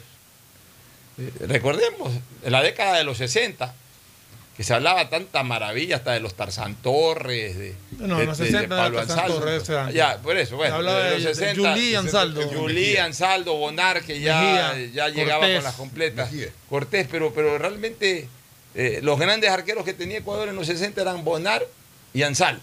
Bonar ya un poquito gastado y Ansaldo No, también un poquito gastado. también estuvo en la selección. Ya. Y al punto que en algún momento tuvieron que llevar a Eliño.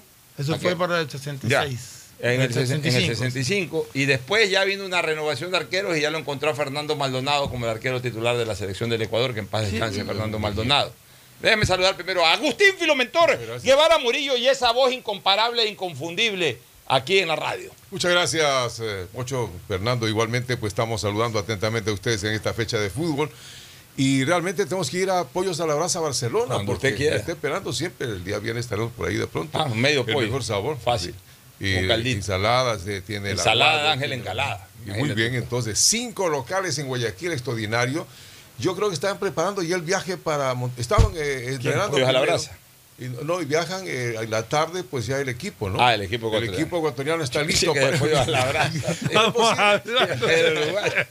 Es posible que Ángel Encalada se va. Porque Ah, sí, anda, le encanta andar. Le, le gusta viajar, de pronto se va también de viaje por allá Se acompañando a la selección. acompañando a la Dice que a veces un amuleto. Yo me acuerdo en la época del señor Pérez, ¿te acuerdas que Claro, desapareció? Che que Pérez, murió. Él acompañaba, así desapareció. Sí, sabe que murió también Pérez, el que trabajaba con Quintana, ¿no? Javier Pérez. Sí, vaya, qué pena. ¿no? Murió hace algunos meses atrás, me llamaron. Sigamos con los, arqueros. Bueno, entonces, ya en los 70 tampoco, en los Tuvo 70 Añaco era- García. Ya, pero tenías que llamar nacionalizados porque nacionales eran Delgado y Méndez. ¿No te Delgado y Méndez, el arquero correcto. de Everest Y era Milton Edwin Rodríguez. Mejía? Pero Milton ya Edwin Mejía era arquero de Ya, Emelec. Edwin Mejía sí, fue arquero de Melec incluso. Y claro, y fue solicitado Pero- para la selección. Sí, alguna pero, pero no era pues de- de- est- igual como ahora, este Ramírez. o- entonces, este, después apareció Milton Rodríguez por el final de la década de los 70. Y después eran eh, de- Delgado, ya veterano, que Ernesto Guerra lo llevaba a toda costa. apareció Eh, Israel Rodríguez, Israel que apareció por ahí. Entonces ya después acabó Delgado su ciclo, Milton Rodríguez también comenzó a acabar su ciclo y, y se concentró el tema en Israel Rodríguez y Carlos Morales. Ya Después ya también Morales, Israel Rodríguez. vino los Ceballos. Eh, eh, ahí ya vinieron los Ceballos eh, con, con Morales, después ya se quedaron los Ceballos, especialmente Pancho Ceballos, después ya apareció por ahí Barra, y no habían Chiri. más. Y en, sí, El pues, Super Chiri el también. Super Chiri Chiri. alguna vez. Pero en medio de todos ellos siempre nacionalizados. Ecuador lo que más ha tenido en cuanto a nacionalizados en la selección han sido arqueros. Claro, Elizaga, estuvo ¿quién es? Elizaga, estuvo Elizaga, Drer, Drer, estuvo Klimovic, Pedro Latino, El sí. Ñato, El Niño. Eh. eh, y han habido más incluso, más este, nacionalizados. vistió la casaquilla Claro, ecuatoriana. en, la- en la eliminatoria del 77, tapó un partido ahí en esa eliminatoria en Perú, nos metieron 4 a 0. Este, y Añato estaba también en su, en su ocaso como, como arquero, que brillante que fue. Bueno, en todo caso, eh, hay esto de aquí, ¿no? Me, me- me alegra por Ceballos porque esta va a ser una motivación, un nuevo caso de padre e hijo que viste en la camiseta nacional. Y mira tú, ¿no? Lo que, lo que depara siempre el- la en- vida y el en fútbol. El mismo, en el mismo puesto, ¿no? Ya, pero lo que depara la vida y el fútbol. Este, a este chico lo llaman para el partido en el centenario, que fue el peor partido en, en- en la selección ecuatoriana de su padre.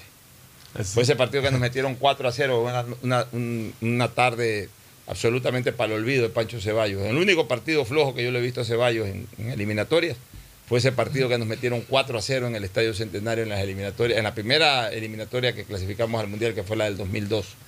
Fue en el mes de, fue en el mes de octubre o noviembre del año 2000, o sea, hace 21 años, eh, en una tarde fatal para Pancho Ceballos. Bueno, ahora en un choque Uruguay-Ecuador en el Centenario, a su hijo lo convocan por primera vez, a su otro hijo ya lo han convocado, ya estuvo, incluso el, el- el hijo mayor, Junior, el que juega en el Emelec, jugó con la selección el partido contra Argentina, en donde nos, ganó, nos ganaron 3 a 1, 3 a 1 con goles de Messi. ¿Te acuerdas? El último partido El último de la. de la eliminatoria pasada y jugó Pancho, pero lo sacaron rapidito, lo sacaron a los 15 minutos, 20 minutos.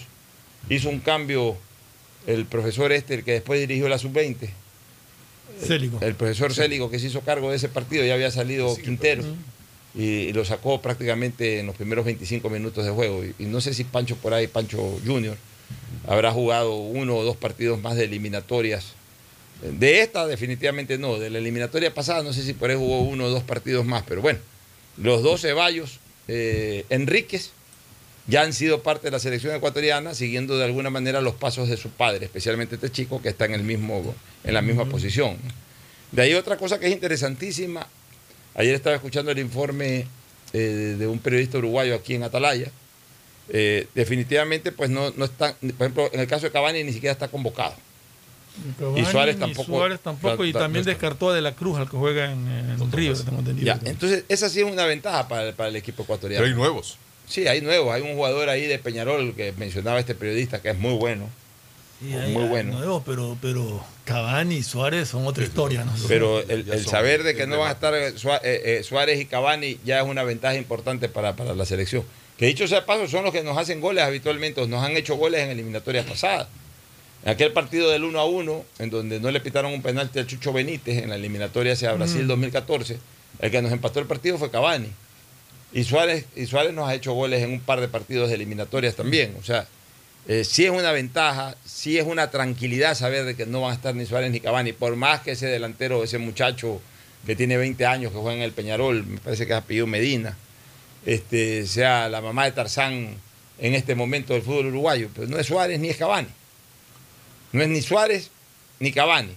Entonces, el, el- el saber de que nuestros centrales, que además están pasando por un buen momento como Torres y, y- y como Hincapié, eh, no tengan que enfrentar a, a, lo- a los que para mí constituyen la mejor dupla ofensiva del continente. Quizás ahora ya no tanto, pero hasta hace dos, tres años atrás era sin duda la mejor dupla ofensiva del continente eh, a nivel de selección. Suárez-Cavani.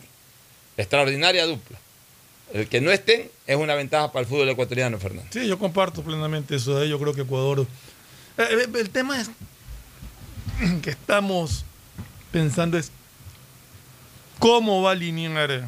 Ahí va la conformación. Irá con línea de tres posiblemente, según No se sabemos qué, qué, qué la- táctica quiere usar como línea, porque las dos últimas alineaciones realmente nos sorprendieron a, la manera que pensábamos que se iba a plantear el, el partido todos los ecuatorianos y salió con una alineación completamente distinta y con planteamientos distintos. Ecuador va, urge- va urgido de, de sacar un resultado, tiene necesidad de sacar puntos, por lo menos uno. Ojalá se pueda ganar, pero por lo menos tiene, tiene que pelear por un resultado, si no se le va a complicar mucho las cosas. Las experiencias se necesita también para este partido. Tú sabes que a Uruguay nunca se le ha ganado, hasta se le empataba allí, pero se le ha empatado dos veces en eliminatoria. Una la vimos, el año 93, un 0 a 0 con Dusan de técnico. Y la otra 0 a Y la 0. otra no, ahora hace seis o siete años atrás, recordé hace poco ese partido, empataron uno a uno. Creo que el gol de Ecuador lo hizo el mismo Chucho Benítez. No recuerdo, pero empatamos 1 a 1, o Renato Ibarra. Montevideo. Renato Ibarra creo que fue. Y, y- y obviamente pues ellos empataron a través de Cavani. De ahí nos han ganado siempre. En el año 85 nos ganaron con un gol al último minuto, un gol de. Venancio Ramos. Habíamos empatado a través de un gol de. Hamilton Cubi. Sí, que estaba Ahí nos, empatado. ahí nos ganaron. Y obviamente también no nos ganaron muy ampliamente en la eliminatoria del 69, nos ganaron 1 a 0, con gol de Atilio Ancheta, si no me equivoco, a Fernando Maldonado. Y por ahí ese video que a veces recorre, me parece que nos ganaron 1 a 0 nomás. O sea, también nos han goleado, nos golearon 4 a 0 en la eliminatoria a Japón, aquel día en que dije que tapó muy mal Pancho Ceballos. Y nos golearon 4-0 también en las eliminatorias del 73, que incluso generó comentarios negativos de los colombianos, como que habíamos vendido el partido. O sea, pero en todo caso, como bien dice Agustín, nunca hemos ganado en Uruguay. Ahora, hay jugadores que definitivamente yo creo que van, que no, no, no se discute su titularidad, comenzando por el portero Ortiz, seguro va a ser el arquero titular. No creo que a estas alturas se le ocurra al señor eh, Alfaro dejar en la banca a Castillo. Bueno. Mí va seguro titular. A ver, No creo que va a poner supuestamente no lo puso de titular contra Chile porque quería Ya, por tenerlo eso en buenas digo, si para ya- si no de titular ya estamos locos. Seguro va a ir titular Piero Incapié. Piero Hincapié y Torres. Y, Torres. Ahora la pregunta es. la de tres Barriaga, y la pregunta es. ah, Más que Arriaga, por ahí a lo mejor se anima por León, que me parece que Por es un jugador. No, no, yo creo que, por creo que eh, si va con línea de tres jugaría con León. Yo también comparto. Así es. O sea, podría ser esa la opción. Torres y Hincapié seguro. Seguro. Y Estupiñán nadie Y lo por ahí tampoco. León, si es que afina algo de, de poner un quinto defensor. Por izquierda, yo no creo que lo toque a Estupiñán. Yo tampoco. Estupiñán. Salvo, salvo, que se decía por el Por Chique Palacio. Palacio. para hacerlo jugar más adelante a Estupiñán o a Estupiñán lo pone de Bueno, ya lateral y lo hace jugar vez al Chique pasada, Palacio. pero Lo en hizo- todo caso, lo hizo en Brasil en la en Copa la América. Estupiñán es fijo. Fijo en la alineación. De ahí en el medio campo, absolutamente seguros creo que van a ir este, Grueso y Carlos Caicedo. Grueso y, y- y Moisés Caicedo. Correcto. Absolutamente seguro. Y lo va a poner a Y- Mena luego ahí también. Y yo creo que. Pero es que ahí hay que eh, ver ahí yo pues, creo si que piensa entra- jugar entra con en dos extremos, si piensa Así es. jugar como dices tú adelantado o, o- o si quieres jugar con más.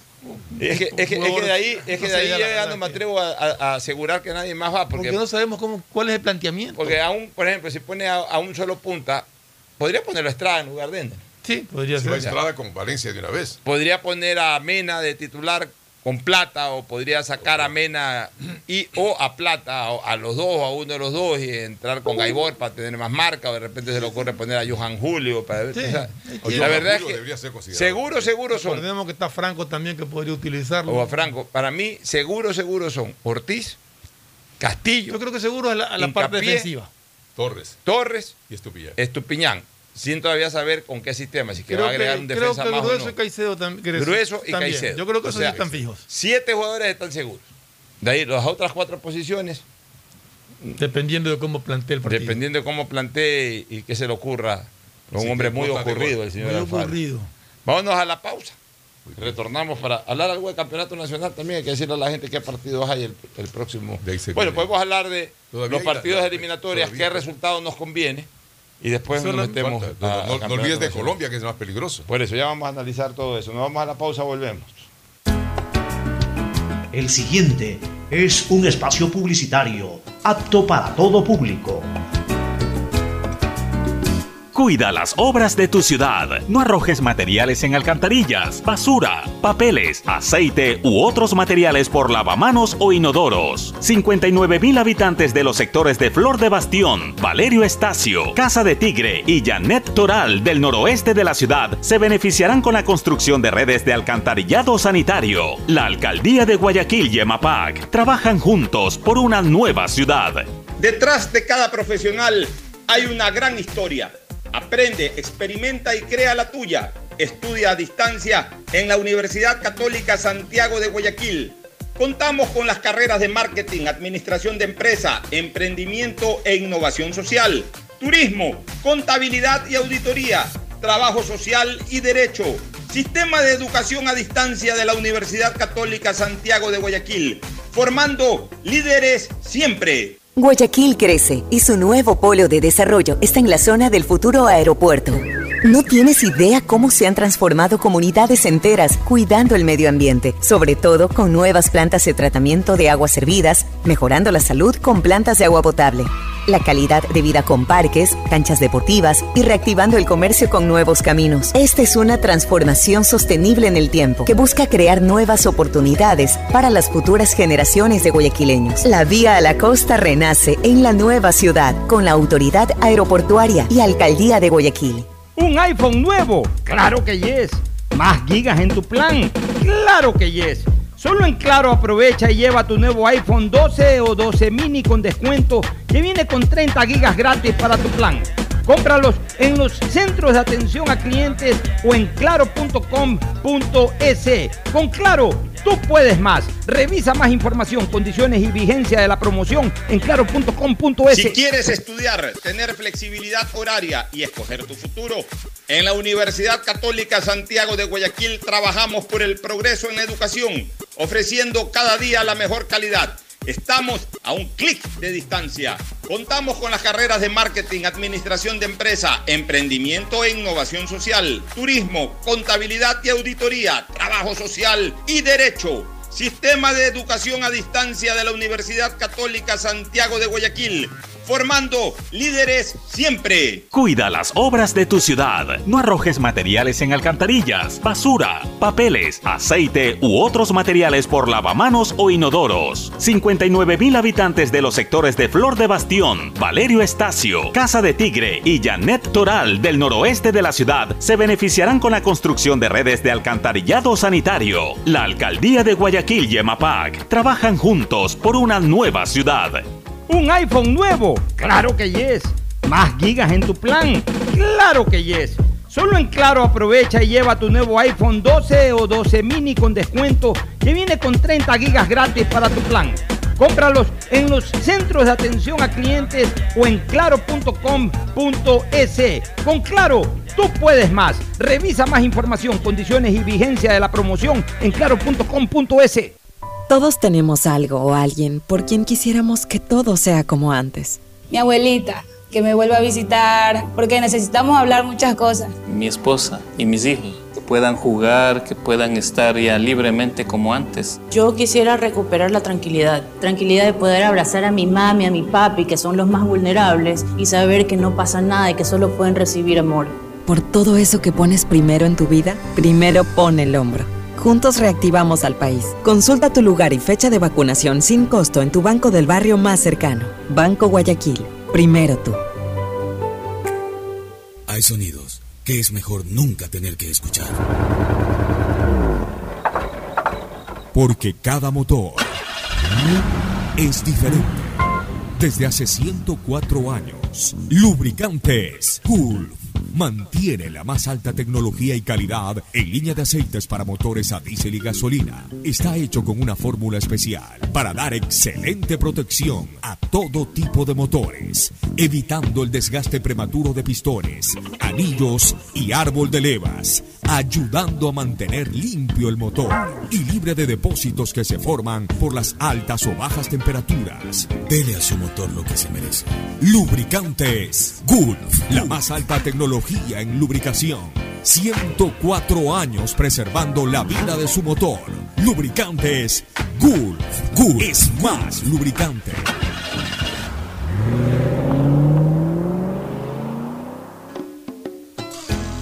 Fin del espacio publicitario. Usted está escuchando un programa de opinión, categoría O, apto para todo público. Muy bien, volvemos. Eh, ¿Qué partidos hay de eliminatorias? Partido a partido para ir dando nuestro pronóstico, nuestro criterio de lo que convenga, convenga para Ecuador. Bueno, eh, tenemos que hablar de- del partido de Ecuador, lógicamente, Uruguay-Ecuador, y No. luego a la misma hora tenemos Paraguay-Venezuela. A la misma hora. ¿En dónde? En, Pa- en Eh, Paraguay. Venezuela en Chaco. O sea, lo ideal es que Venezuela le gane. Lo ideal para es nosotros, pero lo probable es de que Paraguay lo pase. a Probable Venezuela. que Paraguay le gane. Pero cuidado, pero hay un empate y sería maravilloso porque. Está jugando tampoco- duro Venezuela, pero pierde. Y, y tampoco Paraguay lo veo como una, una máquina eh, lubricadita en esta eliminatoria. No tiene una ofensiva, más bien. ¿no? El resultado lógico es un triunfo paraguayo. Claro, ¿qué más? Luego Colombia-Chile a las 18 horas. Es- Ese un partido partido bravo. riquísimo. Durísimo ese partido, pero debe ganar Colombia. Eh, yo quisiera un un empate. partido bravo. Ah, sería un empate. Un empate es lo ideal. Un empate ideal es para lo ideal. nosotros un empate. Un empate es lo ideal. Y Argentina-Bolivia, No, ni se siquiera lleva. perdamos tiempo ahí. Ahí le mete Brasil, dos Perú. para arriba. Y Brasil-Perú a la... Tampoco. Ahí va a ganar Bra- Brasil. Brasil, pues, ya, pero mejor, pues, o sea, Sí, que- Claro. en ese sentido, si gana Brasil, favorable. ya lo sigue aguantando a Perú. Lo, lo- lo preocupante sería que Perú saque un empate, por ejemplo. Así. Y cuidado, que en, Perú en eliminatoria juega bastante bien de visitante, y especialmente en Brasil. Le ha cogido la. Le ha cogido. le- lo tiene medido a Brasil realmente el equipo del Rima. Tiene buena Esos serían los resultados que convendrían. Frenar a Chile, que se frene en Chile, Colombia, Paraguay. Paraguay en menor grado, hoy es menos, menos Sí. preocupante. Chile y Colombia Chile, los Colombia básicamente, y por supuesto nosotros sacar un buen resultado porque vamos a jugar ante un rival directo con el que vamos a disputar eh, Uruguay un espacio de clasificación posición. que es Uruguay. Uruguay busca el tercer puesto. Con un punto nosotros no solamente que rescatamos Ahora uno de esos dos puntos que se perdió con Chile, sino que también frenamos veamos a los, a veamos los uruguayos. positivo también, si lo queremos ver, analizar a fondo.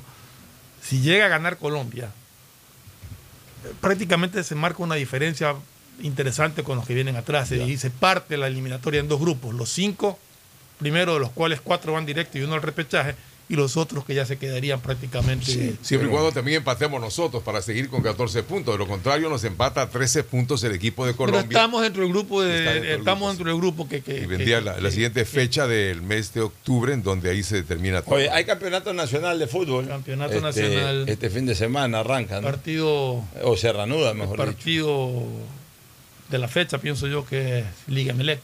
El Liga MLE juegan en el estadio. En, el en Casablanca. En Casablanca. Pero El viernes, ahí ¿no? El Liga viernes. tiene un problema. ¿Cuál es el problema del Liga? Se lesionó ahora en la selección Franklin Guerra, está operado Ah, Moisés Corozo y está suspendido el Conti Caicedo. ¿Y entonces con quién va a jugar? Entonces no sé cuáles centrales va a poner, solamente le queda Anderson Ordóñez y no sé cuál sea el que lo Ahí acompañe. inventarán. Liga algo. juega el domingo con MLE, ¿eh? ¿A qué hora es el partido de MLE Liga? 19 horas. 19 horas Liga MLE, ¿ves? Bonito cierre de domingo. Barcelona juega el domingo también, ¿eh? ¿A Con qué el hora Deportivo juega? Cuenca a las temprano. 4 y media. En la, de la tarde. Sí. Sí, Domingo aquí. de tarde, fútbol en Cuenca. No, Aquí. Es como- No, no, aquí, aquí. Ah, no, perdón, es aquí. Pues el partido es aquí en el Barcelona es aquí, O sea, 4 y media. Eh, normalmente el partido de Guayaquil es el que cierra jornada dominical, pero ahora es al revés. Ahora Van a dejar el partido de Quito. Bueno, lin- linda, lindo doblete, ¿ah? Lindo doblete para domingo, Barcelona, Cuenca, Y en Liga de Guayaquil Melec, y Liga de Quito. Meleo, como para instalarse en- eh, Toda la tarde. de Quedarse 4 viendo a fútbol. 9 de la noche viendo fútbol. ¿Y antes qué hay? ¿Qué, qué partido domingo? Olmedo, mucho runa. ¿Cuándo arranca? ¿El sábado? Bueno, de arranca el, el de fútbol el, el sábado. El sábado, ¿no? Sábado, sí. ¿Quién juega No, viernes, viernes. Viernes Técnico ¿quién Universitario Manta. Eso, man. Técnico Universitario Manta de abajo. Está es el viernes. 19 horas en Ambato, Ya. en Bellavista. Ahí no tiene mayor eh, interés ese partido. Y luego Vier- tienes eh, en Machal el sábado, Sí, el sábado. eh, horario de solazo, Orense con Guayaquil City, ¿Qué hora es? de 3 de la tarde. Tres de la tarde. Pilas con el City. ¿ah? El City está en tercer pues. puesto ahí, no sé, nadie Pues se da cuenta, pero está en tercer Por eso, puesto. Orense, Pues, va manejando. El City ahí. Y 9 de octubre va ahí. Gavilanes, Escúchame, es una buena oportunidad para el City, porque no es un rival de esos muy, que muy, que muy, que muy, que muy, que muy difícil de ganar. Por ahí sí le puede ganar al, al Orense de visitante. Bien, Pues, después es, como jugar en Guayaquil. pues. ¿Cuál sigue? Delfín Aucas en Manta, 5 y Bonito media. partido. Horario fresco. Bonito partido. Ah. Horario cómodo para el reñido. Cuidado del Aucas, puede sacarle provecho, porque De- de anda ahí, ¿quién más alicaído. 9 de octubre el sábado A ver, Super 9. con el Macará en el modelo, 20 horas. Ajá, 9. El 9 está ahí está también. ¿eh? cuarto por ahí. Si le gana a Macará se pone bonito. en el modelo ese partido. ¿eh? Ya, y, y el domingo, los Domingo, dos partidos de la Olmedo Muchurruna a las 2 de la tarde. En. Barcelona, Cuenca, en Guayaquil. Barcelona, en- Cuenca en y Liga Liga de Quito con Emelec. Ese partido es clave para el Emelec especialmente. Muy, muy buena Y jornada. Independiente del Valle juega el lunes. Independiente- el día lunes Católica Independiente, un partido. Católica Independiente. Católica Independiente debe ser en el Estadio Atahualpa. Claro. Católica Independiente, claro, porque Bonito, ahorita todo lo que resulte de Independiente interesa a Emelec, interesa a Claro. Liga, a ver si que Bueno, Barcelona- Católica ahora también pasa. está en la pelea. Tienen derecho a llevar hinchada. Imagino que está. No, todavía no han habilitado para la no competencia habilita el local. campeonato. Para la competencia Pero- local todavía. Pero no. van a pedir. Y es lógico por una cosa, porque hay estadios en que no se tiene un control como, por ejemplo, o sea, una cosa es habilitar para un partido puntual internacional dentro de las ciudades más grandes, los estadios Bueno, ¿y eh, mejor pasa? estructurados. Y otra cosa es viva la fiesta y que se abra en todos lados. Entonces, ¿Qué va a pasar con los árbitros? ¿Qué otra vez se está reclamando? no, ya joden demasiado. Ya, ya sabes que ya bien parado Miguel Ángel Sí, Loro. me gustó. me Les ha, gustó les ha dicho que no va a ceder y, y- y de ser necesario pues que habiliten a ¿Está árbitros. ¿O que quiere más plata? Que habiliten a los árbitros que no han firmado eso para que ya, ya, ya mucha vaina. Ver, Ya, ya, ya estos árbitros hay que pararles el a un árbitro novato y no lo hace peor que lo que están haciendo. Así es. Así que no hay y problema. además ahí sacó la información Lor de que el árbitro ecuatoriano es el segundo que mejores ingresos tiene después del argentino. Sí. Incluso sobre los árbitros brasileños. No jodan. Primero Entonces, piten bien y luego. Porque no es, que, no es que no les están pagando, sino que hay un Hay atraso, ahí como tienen los clubes y todo el mundo. ¿Qué quieren? Que ya terminen de pitar. Porque al día sí tienen los viáticos. Los viáticos sí tienen, lo tienen al día. Sí. Ya, pues el sueldo aguanten un rato, pues ya, ya les va a llegar, pero se ponen en ese plano el figuretismo de los dirigentes gremiales del arbitraje ecuatoriano. auspician este programa. Aceites y lubricantes Gulf, el aceite de mayor tecnología en el mercado. Acaricia el motor de tu vehículo para que funcione como un verdadero Fórmula 1 con aceites y lubricantes Gulf. ¿Quieres estudiar, tener flexibilidad horaria y escoger tu futuro? En la Universidad Católica Santiago de Guayaquil trabajamos para el progreso en educación, ofreciendo cada día la mejor calidad y para ello estamos a un clic de distancia. Escoge la carrera de tu vocación. Puede ser marketing, administración de empresas, emprendimiento e innovación social, turismo, contabilidad y auditoría, trabajo social y también derecho. Consulta en nuestra página web mayor información y esquemas de admisión. Universidad Católica Santiago de Guayaquil, formando siempre líderes. ¿Un iPhone nuevo? Claro que yes. ¿Más gigas en tu plan? Claro que yes. Solo en Claro aprovecha y lleva tu nuevo iPhone 12 o 12 mini con descuento que viene con 30 gigas gratis para tu plan. Cómpralos en los centros de atención a clientes o en claro.com.es.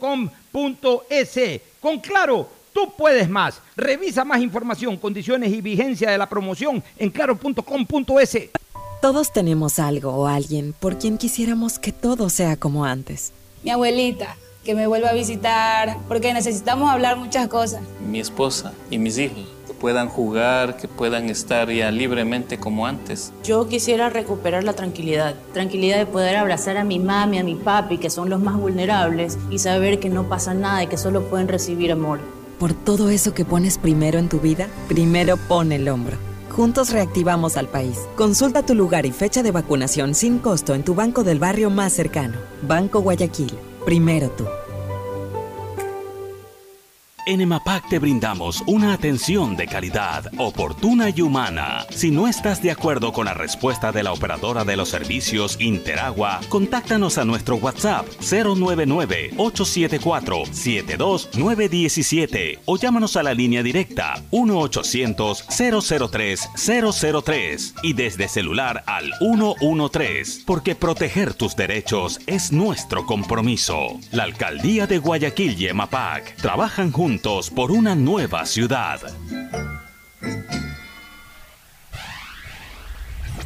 Estamos en la hora del pocho. Gracias por su sintonía. Este programa fue auspiciado por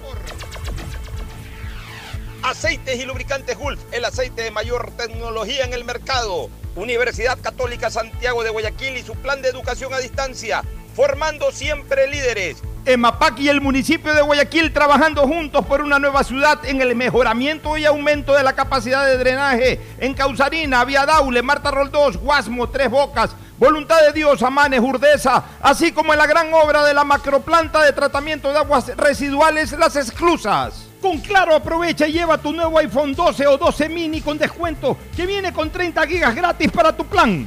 Por todos aquellos a quienes queremos, primero pon el hombro, reactivemos juntos el país. Consulta en tu banco del barrio el lugar y fecha de vacunación más próximo, sin ningún costo. Banco Guayaquil, primero tú.